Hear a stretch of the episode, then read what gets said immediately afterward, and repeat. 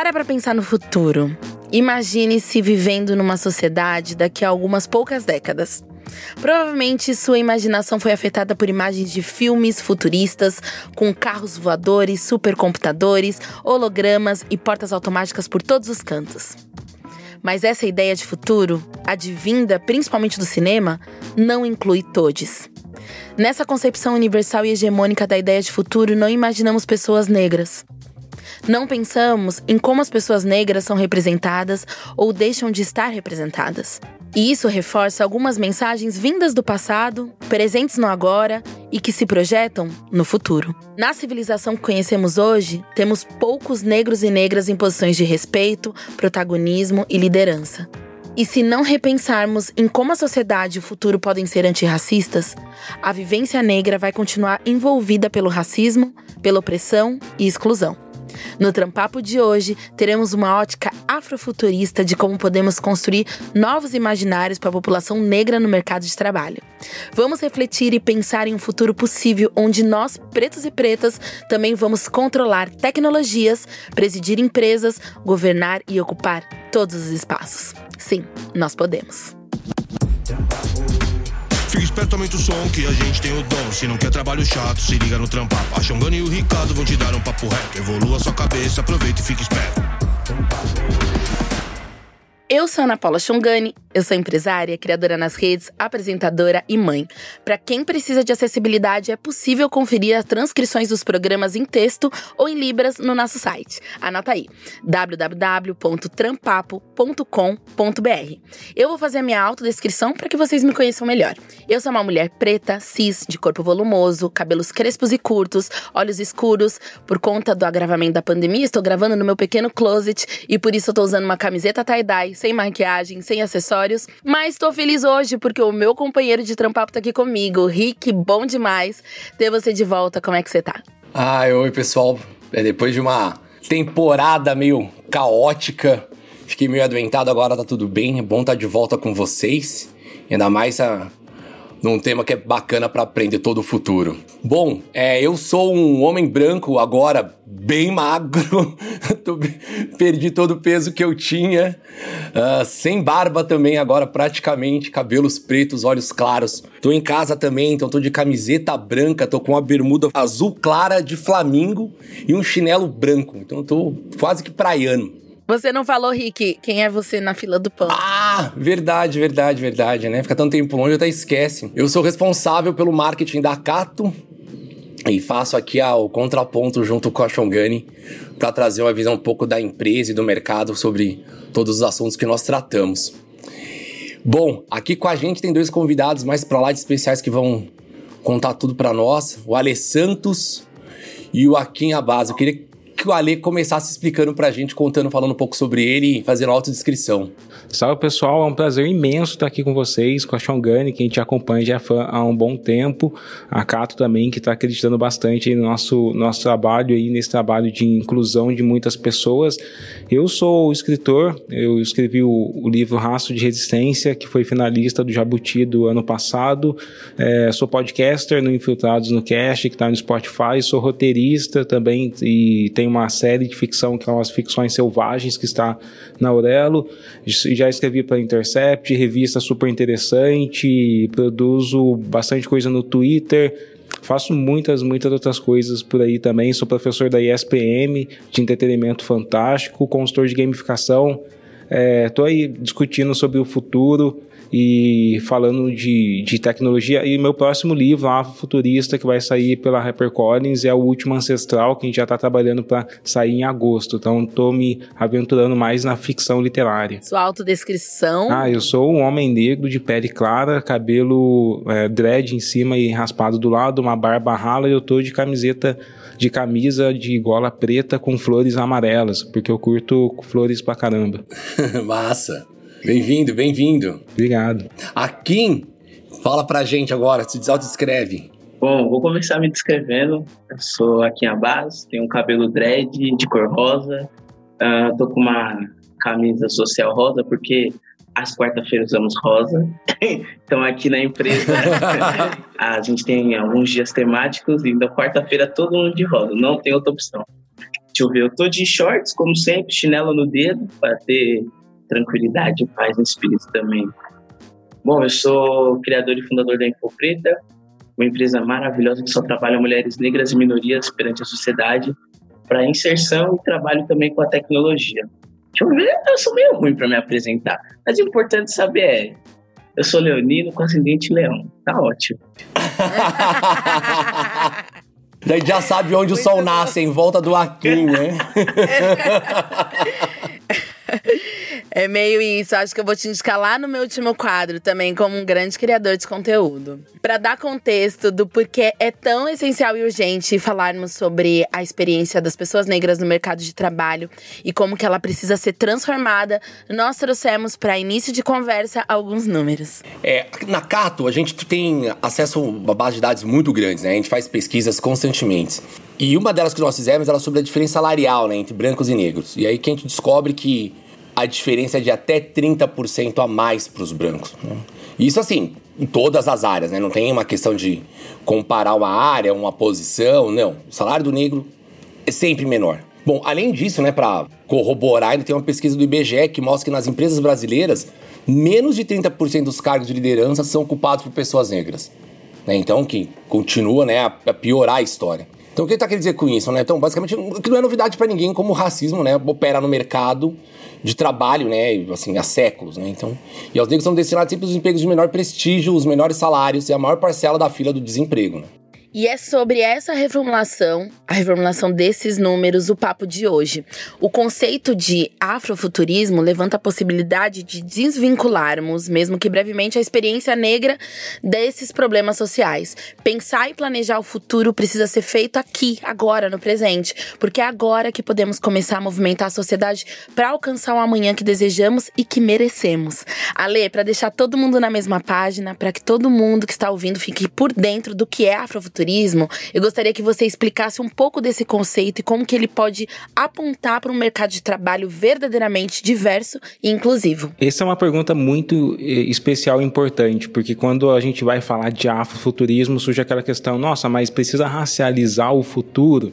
A verdade, como você introduziu esse podcast, é que o futuro já é racializado. Quer ver? A gente discute muito no meio de inovação, tecnologia e comunicação sobre cyberespaço. A gente vê Elon Musk falar do medo da inteligência artificial, de como a inteligência artificial pode ser danosa para todo mundo. Stephen Hawking também falou sobre isso. E raramente a gente pensa quem foram os criadores desse termo. Cyberespaço vem de William Gibson que é o autor do Neuromancer, aquela série que, ficou, que foi adaptada depois para Matrix. E quando você começa a ver todas as outras grandes questões que movimentam o mundo, tipo robôs, a gente vê hoje governos criando leis para tentar regulamentar a existência de robôs. E robôs é um outro outro termo criado por uma pessoa branca, né? Um teatro tcheco lá da década de 30. E aí, quando a gente pega toda essa tradição de pensar sobre inovação e pensar sobre futuro, a gente só vai colocando ali Júlio Vernes, que também escreveu a viagem é, ao mundo 80 dias, é, 20 mil léguas submarinas. A gente vai pegar um, toda uma tradição de pessoas brancas pensando sobre inovação, pensando sobre futuro, pensando sobre tecnologia. Um cara que eu amo, que é o o Isaac Asimov criou as três leis da robótica, que até hoje é muito utilizado na, na robótica. Então a gente pega toda a tradição da ficção científica e da ciência, a gente vê que ela é racializada porque ela é branca europeia ou branca estadunidense. E aí o que, que a gente vê?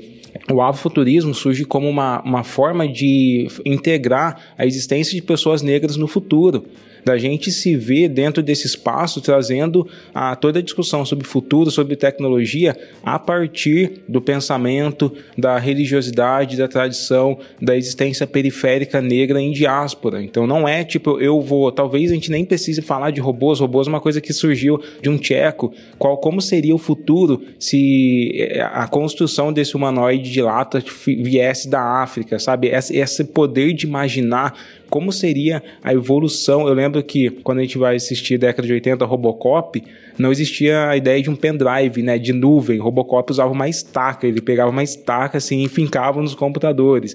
E aí de repente um homem branco criou que a gente vai ter que ter HD, que a gente vai ter que ter coisas nas nuvens. Como seria a comunicação se ela viesse, por exemplo, a partir do povo achante de Gana?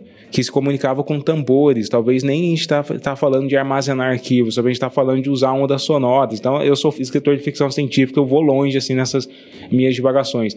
Mas o afuturismo, basicamente, é a gente imaginar a existência de pessoas negras no futuro é, e, e, tipo, utilizando toda essa tradição, toda essa cultura africana e, e África em diáspora, para a gente reinterpretar isso mesmo, para a gente colocar pessoas pretas periféricas no futuro onde elas realmente existem. Uau! Eu sei que vocês estão pensando o que eu estou pensando, tipo, meu Deus, eu preciso anotar todas essas referências que o Ale acabou de dizer. eu tô vendo umas cabecinhas dizendo sim aqui, tô vendo. Akin, e a sua visão de futuro de afrofuturismo, qual é? Bom, acho que a, a minha parte de afrofuturismo já meio que acontece. Porque a Infopreta é formada por 98% de pessoas negras. E desses 98, todas são periféricas. Então, a gente meio que dá um passo à frente do que geralmente as empresas falam, né? Que, ah, não consigo colocar diversidade porque não tem pessoal qualificado. Ou, ah, não consigo colocar uma diversidade porque eu não acho tem profissionais no mercado. O afuturismo é isso, né? Quando a gente consegue é, olhar um passo à frente do que está sendo feito, mas eu não tenho toda essa parte acadêmica. Quando eu comecei a estudar sobre isso, minha maior dificuldade foi entender até que ponto isso se adequava ao que eu vivia, ao que eu via. Para mim, da afuturismo é uma coisa ainda muito para frente, mas ao mesmo tempo é uma coisa que, eu, que é vivida, ao mesmo tempo tem que ser muito estudada. É bom saber que a Info Preta é um dos exemplos, né, do que a gente já está fazendo aqui no presente para construir um futuro melhor. E a sua perspectiva é muito importante pra gente. Porque é importante também que, se cada um tem uma perspectiva, cada um vai ter uma visão do futuro e do afrofuturismo. Todas elas são importantes e eu tenho certeza que em vários pontos elas vão se convergir. E para me ajudar nessa pergunta, a gente recebeu um manda-papo da Tainá. Inclusive, se você também quiser participar aqui bem de pertinho do nosso podcast, manda um papo pra gente. Você pode usar, por exemplo, as nossas redes sociais. Eu vou dar o play aqui e vamos ouvir o que a Tainá tem a perguntar. Meu nome é Tainá, tenho 25 anos, eu trabalho na indústria da moda, eu sou assistente de estilo e eu queria perguntar para vocês, né, como vocês veem que o afrofuturismo pode ajudar a estruturar modelos de sociedade mais justos? Para a população negra no geral? Boa pergunta, Tainá. Pergunta do quê? De muitos dólares. Vai lá, Lê. O avoturismo, assim, quando a gente pensa no Brasil, a gente não tem como falar de desenvolvimento de um país onde 56% das pessoas não estão integrados de uma maneira é, significativa na economia, que não estão pensando tecnologia, que não estão pensando em empreendedorismo. Então, não, o Brasil não vai para frente sem o afuturismo. O afuturismo é a gente fazer o que o Akin está fazendo, é colocar pessoas pretas no mercado de trabalho e fazer com que todas elas sejam ativas economicamente e sejam ativas na produção de, de ciência, sabe? Lembra daquela cientista que conseguiu identificar o, o DNA do, do coronavírus? É uma mulher preta brasileira, e isso é afuturismo, sabe? O afuturismo é a gente colocar essas pessoas negras no lugares onde a gente, onde sempre foram desacreditados, porque a, a sociedade brasileira, sendo majoritariamente negra, ela só vai se tornar uma, uma sociedade desenvolvida, um país desenvolvido quando nós estivermos também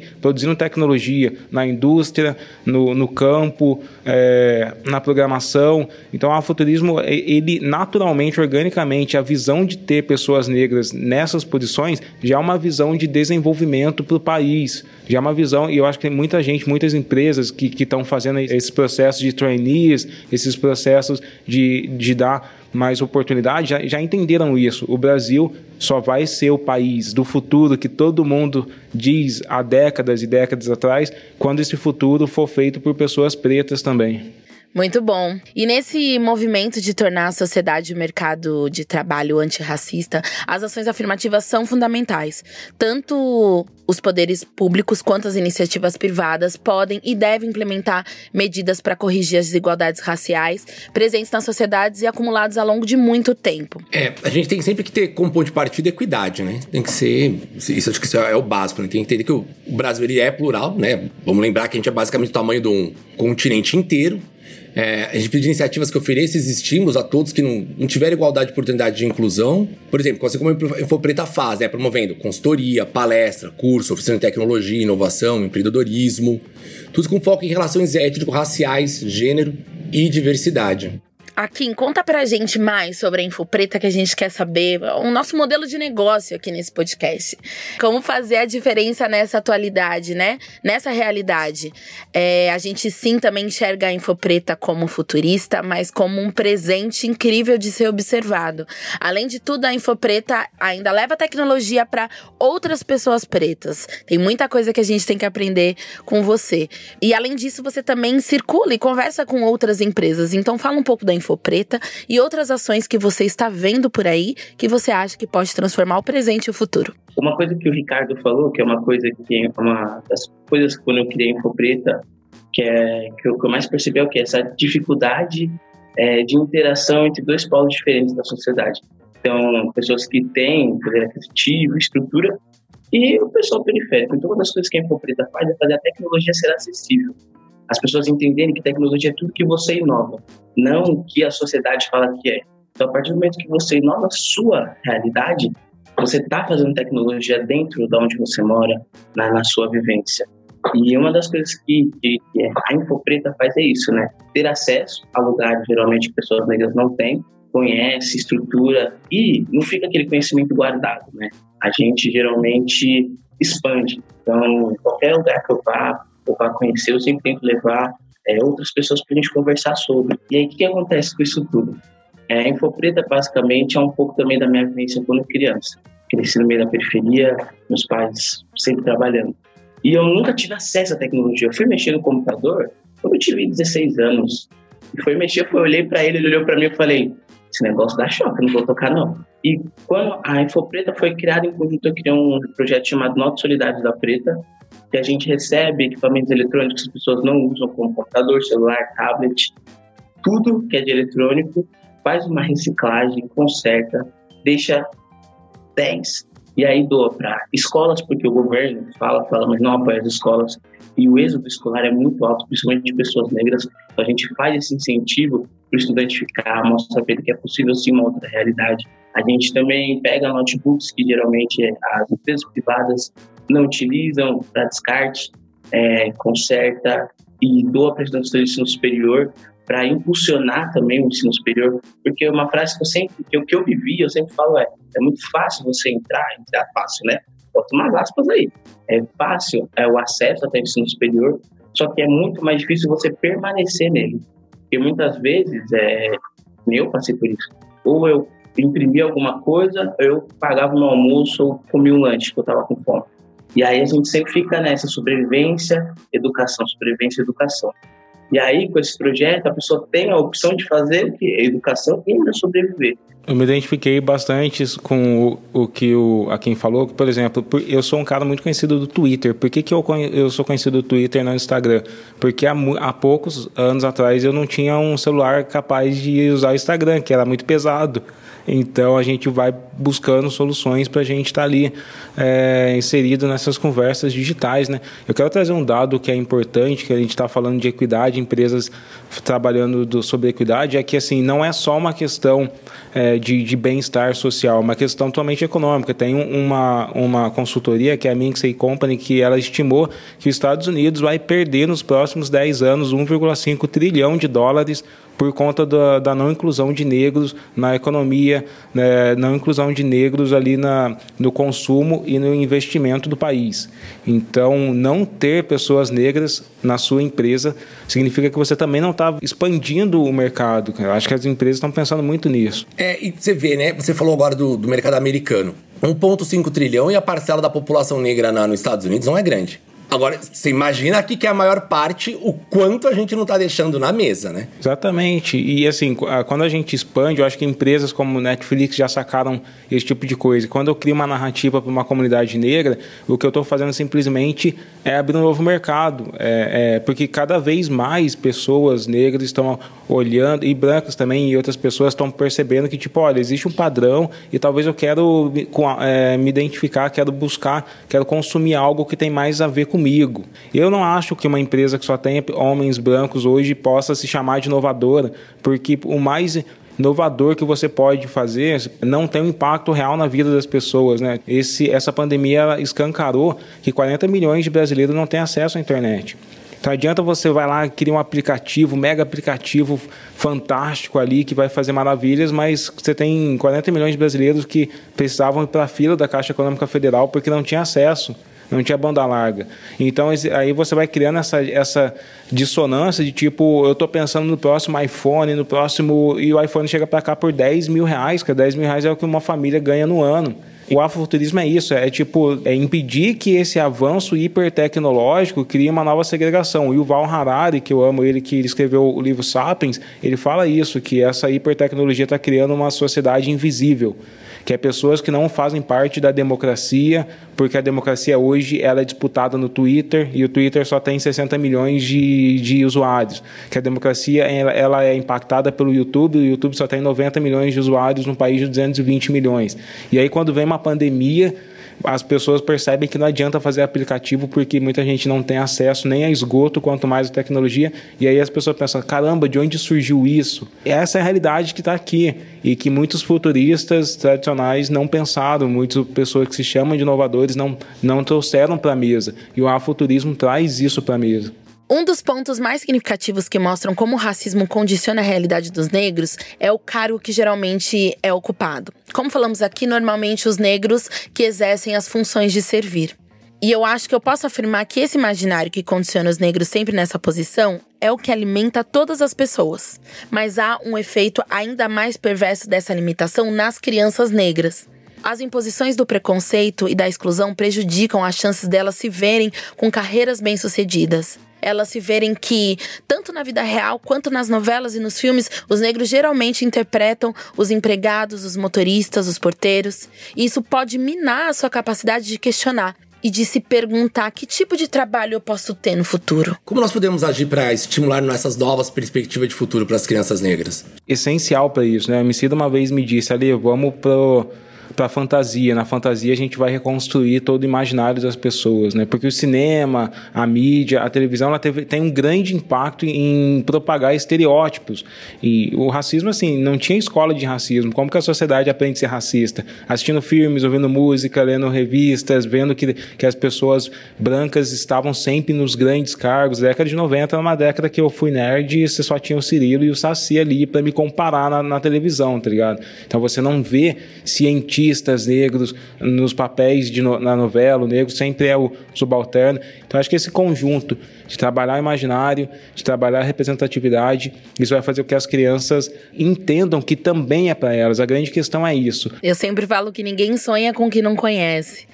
Você, Akin, o que, que você quer contar para as crianças do futuro? Ah, bom, eu fiquei pensando muito né, nessa pergunta que vocês fizeram porque quando, lá em, quando comecei lá em 2014, é, eu pensava muito, nossa, porque na minha infância, a única referência que eu tive foi meu pai e minha mãe. De resto, eu era, gente, eu era nerd, eu só via Star Wars e coisa de robótica. Nada mais na minha vida. Nem brincava, brincava direito quase. E aí, eu sempre, é, depois que eu cresci, eu sempre, nossa, mas como chegar nas crianças? Será que realmente toda essa informação, tudo que acontece, chega lá no fundo, onde a pessoa mora, lá naquela comunidade ou naquele lugar que a pessoa está? Eu sempre me pergunto isso antes de fazer qualquer coisa. E as crianças é, é cultura da nação, né? Então, primeiro a gente tem que fazer igual antigamente, que tinha cadernos negros, encontro dos cadernos negros, que meus pais me levavam, que era um encontro muito antigo, muito antigo nisso, e aí tinha um cara, era uma. Aqui você tem. Ah, que era... Caramba, ele tá chamando a gente de dinossauro, Ele tem 20 mano. anos, É, gente. vou comentar nada sobre isso, Deixa viu? pra lá, mano. É, deixa que vai. ah, Antigo, Não, muito eu era antigo mesmo. criança, né? Vai. que aí tinha encontro dos cadernos negros, que tinha. É, que, que você via outras pessoas como você, que eram cadernos negros, era o quê? Era um caderno de poesia de, que pessoas negras faziam, se juntar e fazer uma publicação. Então, todo ano tinha. Então, todo ano minha mãe e meu pai me levavam, via outras pessoas, e aí eu tinha um contato. Então, eu conversava com um monte de gente, e eu ficava, nossa, mas você faz isso da vida? Caraca! E aí eu comecei a ver outras coisas. Então, é, eu sei que está numa pandemia, mas tirando, ignorando um pouco esse fato, é, eu acho que ainda falta um pouco disso, sabe? A gente se inteirar um pouco mais com a criança, é mostrar para ela outras realidades. Mas dentro ali da comunidade, fazer eventos da comunidade. Que nem com a Eco Preta, a gente acaba ajudando muitos lugares. Uma favela ali no. que é um amigo meu que faz, que até esqueci o nome dele, que é da favela vertical. Eles fazem esses eventos que a gente sempre ajuda, sempre que eu posso, vou lá, converso com as crianças, porque é isso. É, se a gente, igual, igual, você falou, se a gente não vê, a gente não sonha.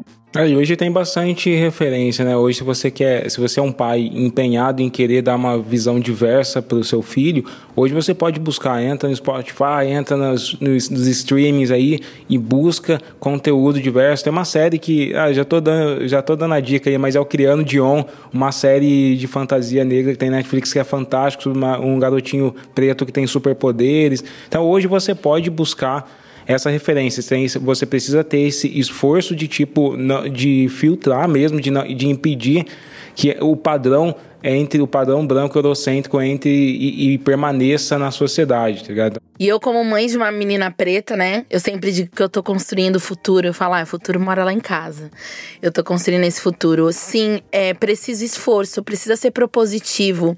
Sem dúvida, evoluímos. Eu tenho certeza que dos cadernos negros que tem até hoje, inclusive, é, para hoje a gente tem os cadernos negros, mas tem várias outras coisas. E aproximar os nossos filhos dessas informações a partir da tecnologia, como o Ale falou, a partir dessa tecnologia social, que são os encontros, como a Kim falou, pode ser transformador, né? A construção do imaginário é muito importante para a gente é, criar possibilidades de futuro. E eu faria uma provocação ainda maior. Isso sim são para as crianças pretas, porque elas precisam se imaginar no futuro, vivas, é, prósperas, mas são para todas as crianças. É importante que todas as crianças imaginem pessoas pretas no futuro. Então apresente referências diversas, positivas, é, referências em diversas mídias, de diversas profissões, de pessoas pretas para todas as crianças. É importante que todos nós visualizemos o futuro de uma forma justa e diversa.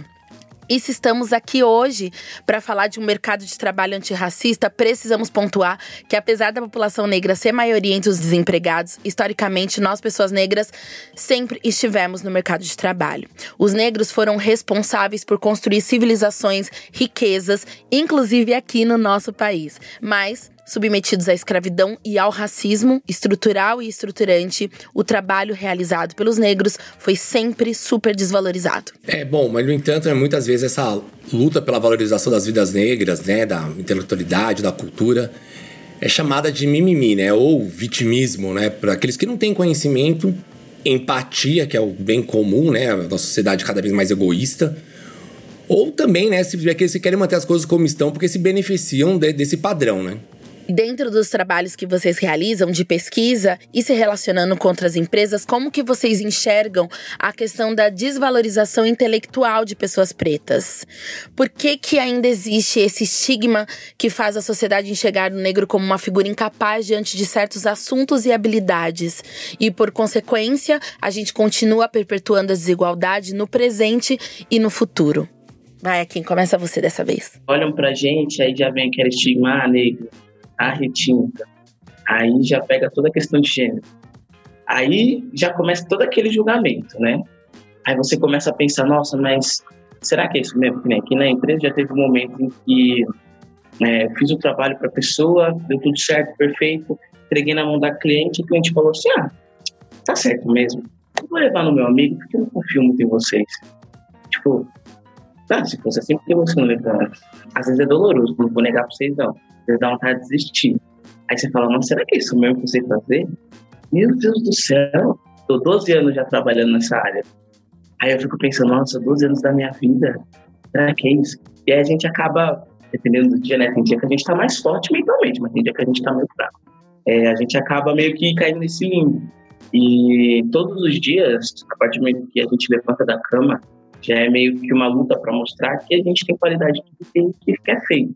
Jogando, tem um filme que acho que muita gente assistiu, chama Estrelas Além do Tempo, né, que conta da Katherine Johnson, a Dorothy e a Mary Jackson, que foram aquelas três cientistas da NASA que ninguém acreditava que tinha uma fórmula de levar o homem para fora do planeta, sabe? E aí às vezes a gente fica assistindo esses filmes dos Estados Unidos, falando, nossa, olha como é que a segregação lá era ruim, era tenso, aqui no Brasil não deve ter sido assim. Mas a verdade, como eu disse, o racismo não é um sentimento. Estiveram aqui no Brasil, tem livros no Brasil é, de psiquiatras, o pai da, da psiquiatria criminal brasileira, que é o Raimundo Nina Rodrigues, que escreveu que o cérebro do negro é inferior e que o negro tem uma moral, uma intelectualidade menor que a do branco. O Raimundo Nina Rodrigues chegou a, a sugerir para a sociedade um, um, sistema criminal diferente para negros e brancos, porque ele acreditava que raças diferentes tinham desenvolvimento intelectual diferente. Isso é uma crença brasileira que rolou até a década de 40.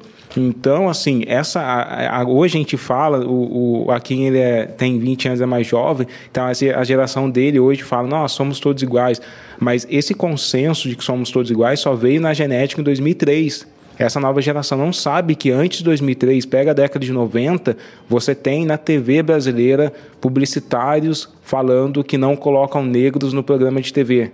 Você tem, quanto mais para trás você vai, o racismo vai se tornando assim no esporte é absurdo porque o esporte até hoje 2020 você vai encontrar médicos do esporte falando que negros são melhores para coisas de força é racismo científico puro. Então, o racismo ele não é só é, é, é esse sentimento, são essas, esse conjunto de, de ideias que foram criadas lá no passado, só que assim, sem um esforço, a gente não apaga elas. Eles vão sendo repassados de um jeito ou de outro para a sociedade. Se ninguém fala assim, olha, deixa eu te contar uma coisa, é, ser negro é legal, ser negro é bonito, ser negro, como a, a falou, é, tem que ter visões de representatividade também para crianças brancas, porque se você é uma pessoa branca e você só vive com pessoas brancas só, e só pessoas brancas estão ao seu redor, é, é, muito orgânico do cérebro, que o cérebro funciona assim, você achar que só pessoas brancas são confiáveis para esses, esses cargos. E aí vai culminar onde? Naquele teste do RH, que é famoso lá, que você pega fotos de pessoas brancas e elas de, de terno são executivos e pessoas negras são seguranças. Sabe por quê? Porque é o nosso imaginário carregando comportamentos, herdando pensamentos que, por mais que hoje não tenham uma, um livro dizendo negros são inferiores, também não houve esse esforço de falar que negros são é, tão humanos quanto a, as pessoas brancas. Então, não, não houve. O racismo no Brasil através do processo de eugenia, por exemplo, foram várias décadas de discussão em universidades, em concursos de beleza promovidos por médicos, sabe, que mediam o nosso crânio, falava que a boca, o cabelo, uma coisa assim é inferior. Então, assim, a sociedade herdou isso daí. Então, você precisa romper com esse, com, com esse tipo de coisa. E aonde que isso vai culminar? Isso vai culminar, por exemplo, quando eu vou tentar dar uma palestra e quando tem a minha foto na palestra, ela não fecha a sala toda, assim, de palestrante, sabe? Quando você vai entrar numa... Hoje acontece menos que eu sou um pouco mais conhecido, mas quando você vai chegar num hotel para ser o palestrante, os seguranças não acreditam que você é o palestrante. Quando você vai aparecer num programa e quando tem a sua foto, a audiência é um pouco menor.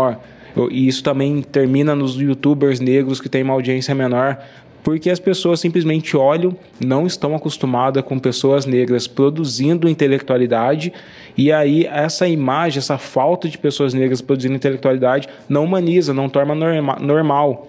E por não ser normal, as pessoas dão, é, descreditam, sabe? Acho que é muito complexo, porque não tem como a gente falar desse descrédito intelectual de pessoas negras sem puxar todo esse histórico que existiu no nosso país. Quando os grandes líderes históricos, Lélia Gonzalez, Luther King, Abdias falavam, as palavras deles não ficavam só na comunidade preta, sabe? Não ficavam só na comunidade negra. Então, as pessoas brancas também estão se sensibilizando. O mundo não é feito só de, tipo, pessoas brancas horríveis, racistas, não. Tem algumas pessoas que estão, é, que realmente estão se tornando aliadas disso e estão entendendo que, nossa, eu quero que meu filho, eu quero que, eu quero viver num mundo onde tenha pessoas negras do meu lado também. Não quero, tipo, estar tá nesse, nessa, nessa realidade onde é, todo o set de, de palestrantes é, é branco e aí quando a gente abre a porta para fora do evento, o mundo é diferente, tá ligado? As pessoas estão se sentindo é, tocadas por isso porque tem muita gente falando. A consciência está chegando para muita gente, muita gente está se colocando nessa discussão e, e, daí essas pessoas brancas também estão se aliando e querendo discutir sobre o afrofuturo, porque como a gente disse, a, o desenvolvimento econômico, social do país depende da nossa inserção, depende da gente trabalhar junto. A visão afrofuturista não é uma visão só para negros, é uma visão para a gente trabalhar junto, para a gente fazer a sociedade acontecer para todo mundo. E sem dúvida é importante que as empresas façam esse movimento de contratarem e que seja um processo intencional é importante seja intencional a contratação de pessoas negras, mas também temos que cobrar proporcionalidade. Não basta ter um, precisa ser proporcional à nossa sociedade. Afinal, também existe aquele método questionável que criam que é aquele espaço do negro único, sabe? Tem muitas empresas que argumentam: não, aqui a gente não é racista porque tem uma pessoa preta trabalhando em um departamento específico e tudo isso para garantir uma falsa não discriminação. E aí eu quero perguntar para vocês, como podemos romper com essa estratégia também desse negro único? Será que as empresas estão realmente adquirindo consciência ou será que se tornou uma imposição? Será que é por justiça social ou é só a busca do black money mesmo? Eu acho que é um pouco das duas coisas, sabe? Vou, vamos falar, por exemplo, de Big Brother. A gente está falando de uma parada muito louca aqui. Esse ano foi a maior participação de pessoas negras no, no Big Brother. E deu toda uma confusão ali, porque algumas pessoas acabaram tendo polêmica e, e tal. Mas no final das contas, o que aconteceu foi a maior audiência histórica do Big Brother também. Para as empresas, isso significa uma coisa: a fórmula da audiência deu certo. E entrou mais dinheiro para a Globo, fechou milhões e milhões de, de contratos ali.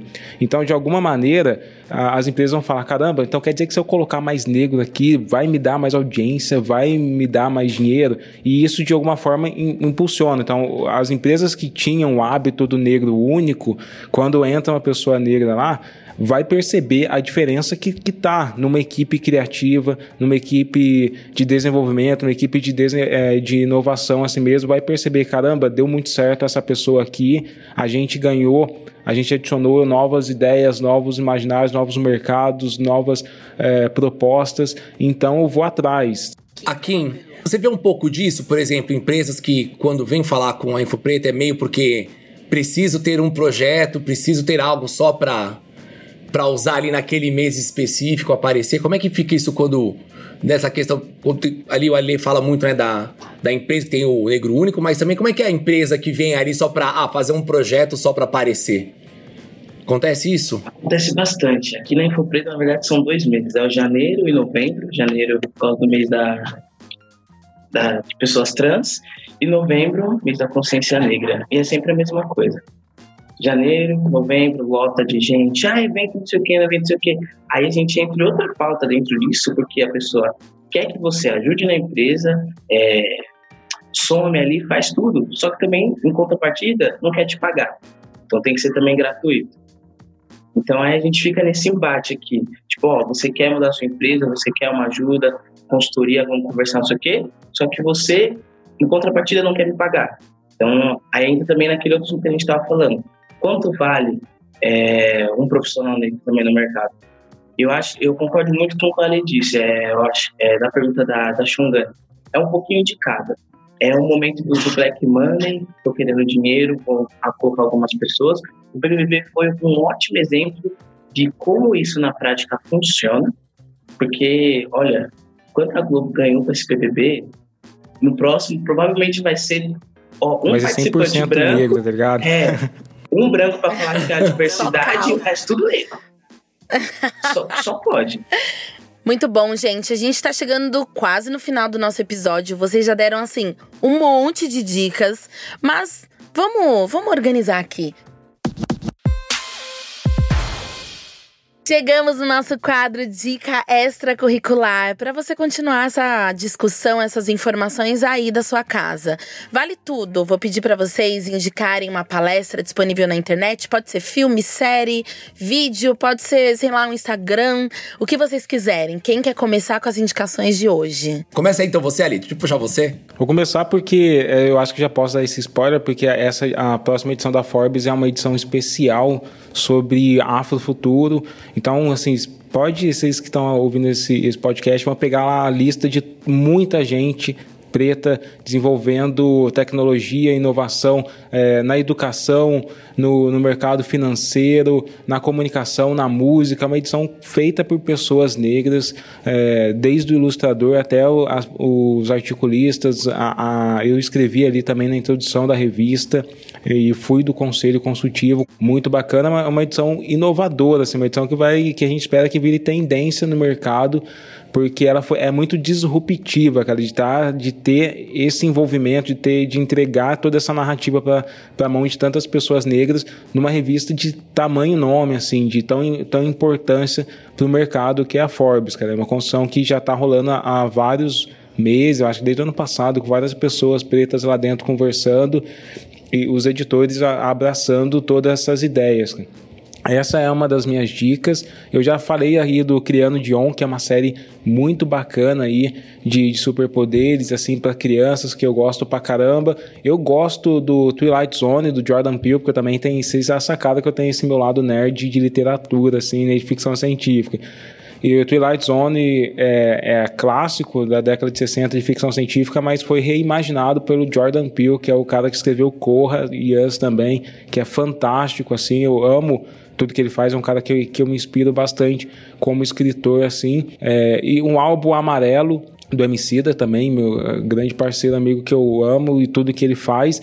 E um livro que eu preciso indicar para todo mundo porque é um livro que mudou muito a minha vida, que é o Sapiens do Yuval Harari. Gosto muito dele. É um livro que ajuda bastante as pessoas a entenderem o poder de uma narrativa, o poder de uma história, o impacto dela no nosso mundo. Aí ah, também, para fechar, eu tenho uma série de podcasts sobre afrofuturismo, que está é, tá no Infiltrados no Cast, três episódios. Um sobre afrofuturismo na música, outro sobre afrofuturismo no, é, no cinema e outro na literatura. Tá tudo lá no Spotify. Começar com música, porque um artista que sempre me acompanha. Me acompanha desde o início é Kamal, o rapper. Quando você tá sem força, sem nada, possível comer quando consegue tirar a essência.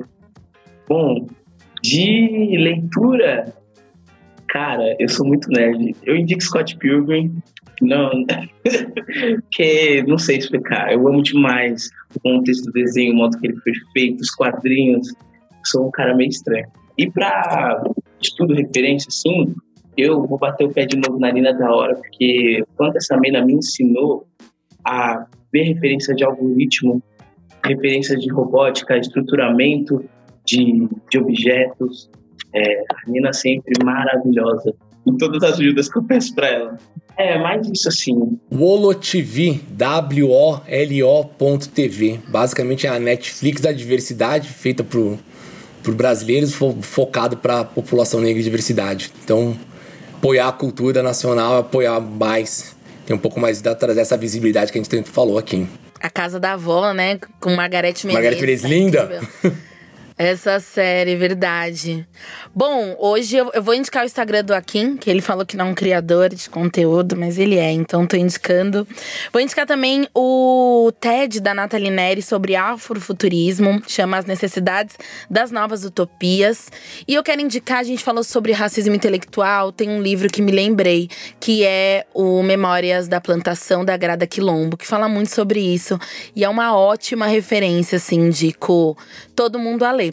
E para você que não deu tempo de anotar todas as informações, já disse, é só entrar lá no nosso site www.trampapo.com.br que tá tudo ali para você, tá? Vai pesquisar. Tenho certeza que você vai gostar.